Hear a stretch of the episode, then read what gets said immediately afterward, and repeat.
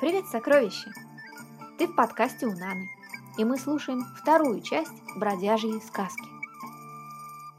Ты ведь помнишь, что бродяга Франтишек Король ни в чем не виноват, а его обвиняют в воровстве и убийстве. И тут в зале суда появляется странный незнакомец. «Нашелся, наконец!» – выпалил он. «Кто нашелся?» – спросил пан судья строгим голосом. «Да котелок!» – сказал незнакомец. «Ну и кутерьма была, люди добрые!» Представляете, иду я с год тому назад по дороге возле подместечка, и вдруг у меня от ветра с головы котелок слетел. Я кидаю свой чемоданчик неведомо кому и фьють мчусь за котелком. А котелок, негодяй эдакий, катится по мосту, от Сыхрова к Залесью, оттуда к Ртыню, через Костелец, к Сбечнику, через весь Гронов, к Находу, а оттуда к границе. Я все за ним, уж вот-вот бы его поймал, но на границе меня таможенник задержал. Куда, мол, я так бегу? Я говорю, что дело в шляпе, мол. Пока я ему это растолковывал, котелка и след простыл. Ну, переночевал я там и утром опять пустился, как угорелый за котелком, в Левин и Худобу, где еще эта вонючая вода. «Погодите!» – перебил его пан судья. Тут, между прочим, суд идет, а не какая-нибудь лекция по географии. «Так я вам расскажу совсем коротенько», — сказал незнакомец. «В худобе узнаю, что котелок мой там выпил стакан воды, купил себе тросточку, а потом сел в поезд и поехал в Свиднице. Ну, разумеется, я еду за ним». В Свиднице этот мошенник-котелок переночевал в гостинице, ни копейки по счету не заплатил и опять уехал неизвестно куда. Навожу справки и выясняю, что он разгуливает по Кракову и чтоб ему ни дна, ни покрышки собирается там жениться на одной вдове. Пришлось мне ехать за ним в Краков. — А почему вы за ним так гонялись? — спросил пан судья. — Ну, — сказал незнакомец, — котелок был еще совсем как новый, а кроме того, я засунул под ленту обратный билет от Сватоновец до Старкачи. Билет этот мне и нужен был, пан советник. — А, — сказал пан судья, — тогда понятно. — Но не покупать же мне билет второй раз. Да, ты где я остановился? Ага, еду я в Краков. Э, ладно, приезжаю я, значит, туда, а котелок, ну не негодяй ли? Укатил первым классом в Варшаву, выдает себя там за дипломата. Да ведь это форменное мошенничество, воскликнул пан судья. Я так и заявил полиции, продолжал незнакомец, и телеграфировал в Варшаву, чтобы его задержали. Но, оказывается, мой котелок купил себе шубу, дело шло уже к зиме, отрастил усы и уехал на восток. Я, само собой, разумеется, за ним, а он в Оренбурге сел на поезд и поехал в Омск через всю Сибирь. Я за ним, и в Иркутске он потерялся. Наконец я его догнал в Благовещенске, но он бродяга, и там улизнул от меня и покатился по всей Манчжурии к самому Китайскому морю. На берегу моря я его настиг. Воды-то он боялся. «Так вы там его сцапали?» – спросил пан судья. «Да где там?» – сказал незнакомец. «Я уже бежал к нему по берегу моря, но в эту минуту ветер переменился, и котелок покатился опять на запад. Я за ним. И так, представляете, гоняли мы по всему Китаю, потом по всему Туркестану, то пешком, то в паланкине, то на лошадях, то на верблюдах, пока, наконец, в Ташкенте он не сел в поезд и не поехал опять в Оренбург.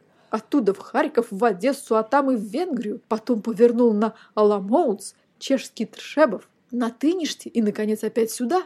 И тут я его пять минут назад поймал на площади, когда он собирался идти в трактир. Фаршированного перчику ему, видели, захотелось. Вот он, голубчик. И с этими словами показал он свой котелок. Вид у него, правда, был совершенно потрепанный, но, в общем, никто бы не сказал, что он такой отчаянный гуляка. «А теперь поглядим», — воскликнул незнакомец. «Цел ли мой билет из Сватоновец в Старкаче?» Он отогнул ленту и достал билет. «Тут!» — крикнул он победоносно. «Ну-с, теперь, значит, бесплатно поеду в Старкачи». «Милый вы мой!» — сказал пан судья. «А ведь билет-то ваш пропал?» «Как пропал?» — ахнул незнакомец. «Ну, э, ведь обратный билет действителен только трое суток, а вашему целый год и день, так что, милейший, он уже не действителен». «Тьфу ты, пропасть!» — сказал незнакомец. «Мне это и в голову не пришло. Теперь придется покупать новый билет, а в кармане ни гроша. Незнакомец почесал в затылок. «Э, «Да погодите, ведь я же дал подержать свой чемоданишко с деньгами какому-то человеку, когда погнался за котелком». «А сколько там было денег?» – быстро спросил пан судья. «Ну, «Если не ошибаюсь, — ответил незнакомец, — было там один миллион 367 тысяч 815 крон, 92 геллера и, кроме того, зубная щетка». «Точка в точку!» — подтвердил судья. «Так вот, чемоданчик у нас со всеми деньгами и зубной щеткой. А вот стоит тот человек, которому вы дали подержать свой чемоданчик. Зовут его Франтишек Король. И, признаться я, а также пан Боура осудили его на смерть за то, что он вас ограбил и убил. «Да что вы!» — сказал незнакомец. «Так вы его, беднягу, забрали? Ну ладно, хоть деньги остались целы, а то бы он их прогулял». Тут пан судья поднялся и торжественно произнес. Судом установлено, что Франтишек король не украл, не похитил, не присвоил, не стащил, а равно и не свистнул из оставленных у него денег ни копейки, ни гроша, ни полушки, то есть ни капли, ни пылинки и ни крошки, хотя, как потом выяснилось, не имел сам денег ни на хлеб, ни на калач, ни на бублик, ни на сайку, ни равным образом на плюшку, сухарь или иную пищу или снеть, называемую также хлебобулочными изделиями, по латыни «цереали». В силу изложенного суд объявляет, что король Франтишек невиновен в убийстве или человекоубийстве по латыни «homicidium», невиновен в убиении, умершлении, покушении на жизнь, грабеже, насилии, краже и вообще в темных делишках. Наоборот, он день и ночь стоял как вкопанный на одном месте, дабы честно и благородно возвратить владельцу 1 миллион 367 тысяч 815 крон 92 геллера и зубную щетку. Вследствие вышеизложенного объявляю его свободным и оправданным от подозрения. Аминь. Еще ж побери, ребята, здорово у меня язык подвешен, да? «Лихо, лихо!» — сказал незнакомец. «Теперь надо бы э, дать слово этому честному бродяге». «А что я могу сказать?» — скромно ответил Франтишек король. «Сроду не брал чужого, даже яблоко упавшего не взял. Такой уж у меня характер». «Ну, брат», — объявил незнакомец, — «тогда ты среди бродяг и прочих людей просто белая ворона». «И я тоже скажу», — добавил пан-стражник Боура, который, как вы, конечно, заметили, до этой минуты не раскрыл рта. Так-то вот и вышел Франтишек Король вновь на свободу. А в награду за его честность дал ему этот незнакомец столько денег, чтобы мог Франтишек купить дом, а в дом стол, на стол тарелку, а на тарелку порцию жареной колбасы. Но так как у Франтишека короля карман был дырявый, деньги эти он потерял и опять остался ни с чем. И снова он пошел по свету, куда глаза глядят, а по дороге играл на кишках и все думал – Почему это его назвали белой вороной? На ночь забрался он в пустую сторожку и уснул, как сурок. А когда поутру высунул голову наружу, светило солнце, весь мир умывался свежей росой, а на заборе перед сторожкой сидела, кто бы вы думали, белая ворона.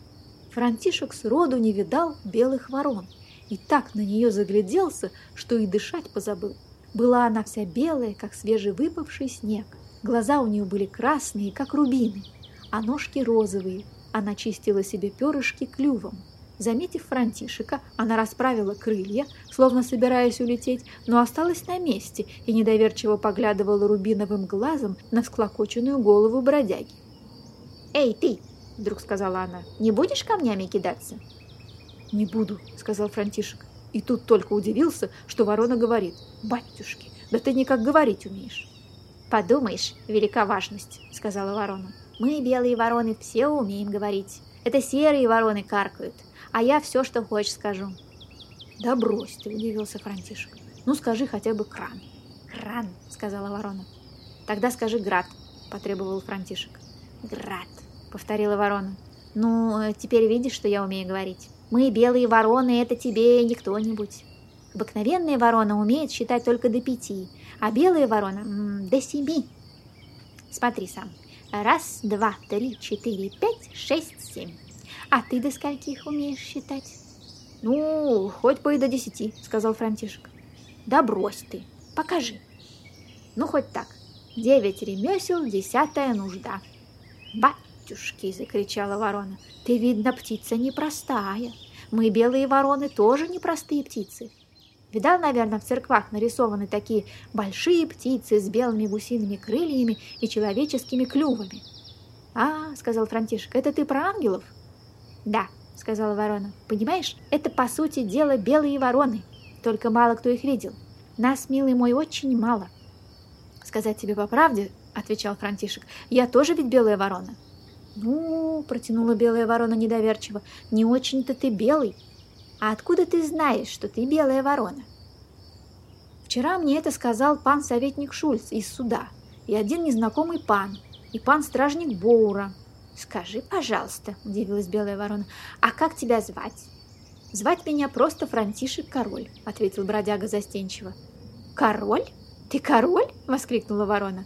Хватит врать, таких оборванных королей не бывает. Хочешь верь, хочешь нет, сказал бродяга, а я и правда король. «А в какой земле ты король?» – спросила ворона. «Да повсюду. Тут я король, и в Скалице король, да и в Трутнове тоже. А в Аглицкой земле? И в Аглицкой тоже был бы королем. А вот уж во Франции не будешь. И во Франции тоже. Всюду я буду король Франтишек». «Так не может быть», – не верила ворона. «Скажи, лопни мои глаза». «Лопни мои глаза», – поклялся Франтишек. «Скажи, провалиться мне на этом месте», – потребовала белая ворона. «Да провалиться мне на этом месте, если вру», — сказал Франтишек. «Пусть у меня язык отсохнет».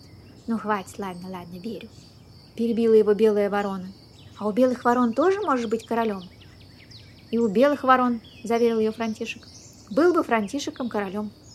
«Погоди-ка», — проговорила ворона, — «как раз сегодня у нас на Кракорке слет, где мы будем выбирать короля всех ворон. Вороньим королем всегда бывает белая ворона.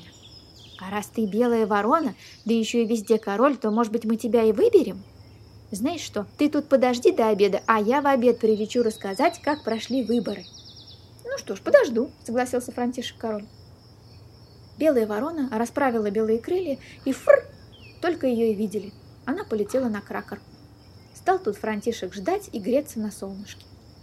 Как вы знаете, ребята, выборы – дело болтливое. Вот и белые вороны на кракорке долго-долго спорили, судили и редили, и все не могли договориться, пока, наконец, на Сыхровской фабрике не прогудел гудок на обед. Только тут вороны стали выбирать короля, и в конце концов единодушно выбрали королем всех ворон короля Франтишека. Но Франтишеку королю не моготу было ждать, а того пуще терпеть голод.